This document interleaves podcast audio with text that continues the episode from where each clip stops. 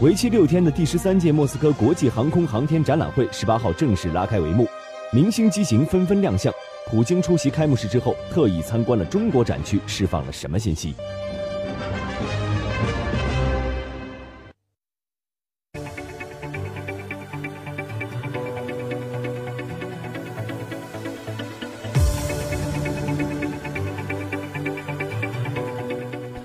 全球聚焦，我们接下来来关注到莫斯科航展开幕式，新的明星机型闪亮登场，中俄两国是成为最有前途的技术伙伴。第十三届莫斯科国际航空航天展览会十八号在莫斯科郊外的茹科夫斯基市拉开帷幕，为期六天的航展期间呢，这个二十六个国家和地区的七百九十多家航空航天企业集中展示了数千项研发成果和设计方案。那么，作为主办方，根据俄罗斯国防出口公司的数据，本次展出的俄罗斯空军以及防空武器数量总量超过了一百六十种。其中呢，俄罗斯的米格飞机制造公司首次向外界公布了最新型的米格三十五战斗机。米格三五呢是俄罗斯米格飞机制造公司按照俄罗斯国防部的这个订单研制的最新型的轻型战斗机，属于四代加的战机。米格三十五具备执行多种任务的能力，包括与世界现有的五代战机进行争夺制空权的较量，还有拦截海外现役和正在研制的各种类型的机型，在任何天气条件下，在不飞入敌方防空区内，即对地面和水面目标实施昼夜的精确打击，在编队作战中可以担当空中指挥员的角色。除了米格三五，俄罗斯还首次公开展示的还有俄罗斯的猎户座无人机和牵牛星重型无人机、水陆空三栖交通工具等各种军用装备，还有 S 四百、铠甲 S 一等多型防空系统也是在航展上亮相。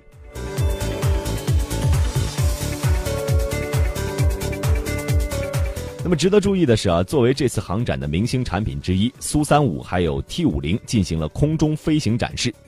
俄罗斯国防出口公司总经理向这个海外表示啊，出售 S 三五最新型战机，该公司今年的重要计划。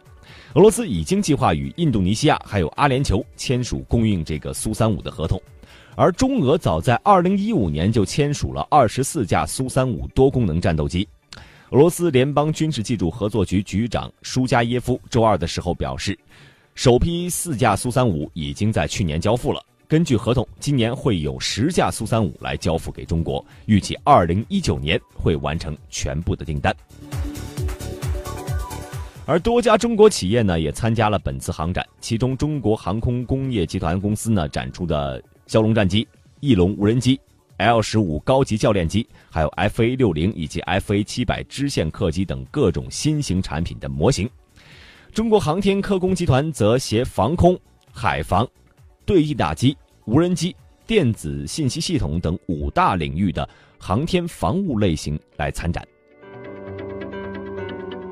那么，除了明星机型的闪亮登场，十八号下午的时候，普京是乘专机抵达了航展现场来主持开幕式，并且发表了一段三分钟左右的简短演讲。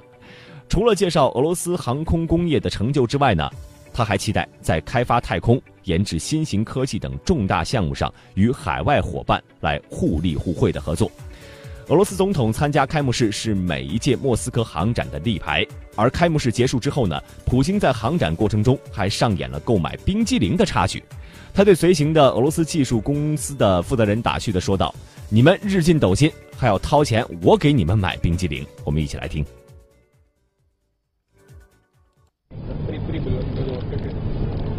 普京，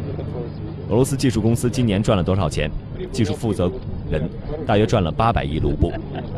赚了八百亿卢布，还需要我来请你们吃冰激凌。普京还专程到了已经连续七次参加的中国航天科技集团公司的展区，在听取了中俄航天合作的最新情况之后，普京专门为中国在航空领域取得的成绩点了个赞。中国长城工业集团有限公司总经理殷礼明，他这个我们给他介绍了汇报了这个我们在运载火箭。这个卫星通信遥感导航、载人航天、深空探测，以及在气部件和这个元器件这方面的合作情况。他也非常关心啊，希望我们能够大家在一起干啊，包括系统的建设能够在一起来推动。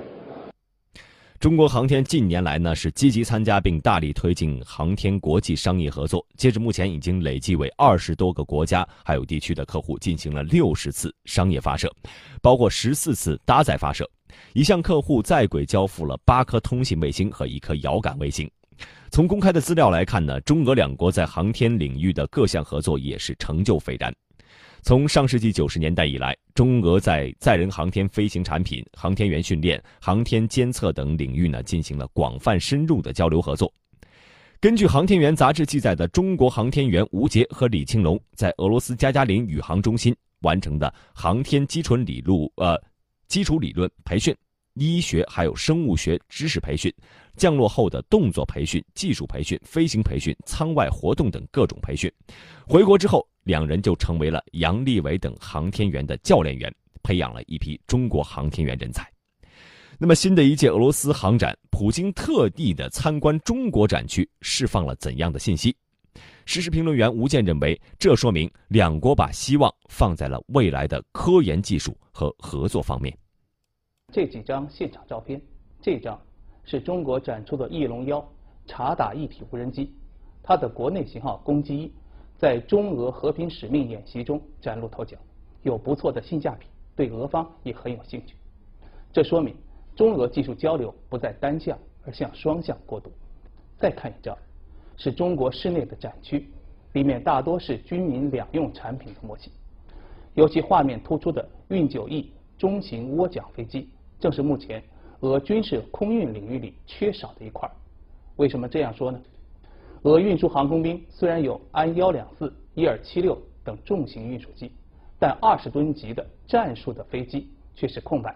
老旧的安幺两已然垂垂老矣，而技术成熟、生产线满负荷运转，同时操作模式与俄式飞机相近的运九，无疑是个不错的选择途径。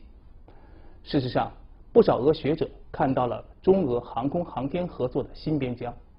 像俄罗斯专家周刊的主笔。哈斯比耶夫就说过：“中国不可能像二十年前那样爆买俄武器。今天即便继续卖俄武器给中国，那也是点对点的针对性的销售。甚至大家关切的俄中苏三五、四四百的贸易，都可能是俄罗斯签署的最后一批对华武器成品出口订单。唯有两国设计师携手努力，联合研发精密设备，而不拘泥于军事领域。”中俄技术合作才有未来。无论俄罗斯还是中国，都把希望放在实施新的联合科研项目、构建平等的技术伙伴关系上。而航空航天成为中俄高技术合作的大舞台，那么未来两国在这些方面都还有哪些合作的空间呢？时事评论员吴健认为，在当前的情况下，中俄两国是最有前途的技术伙伴。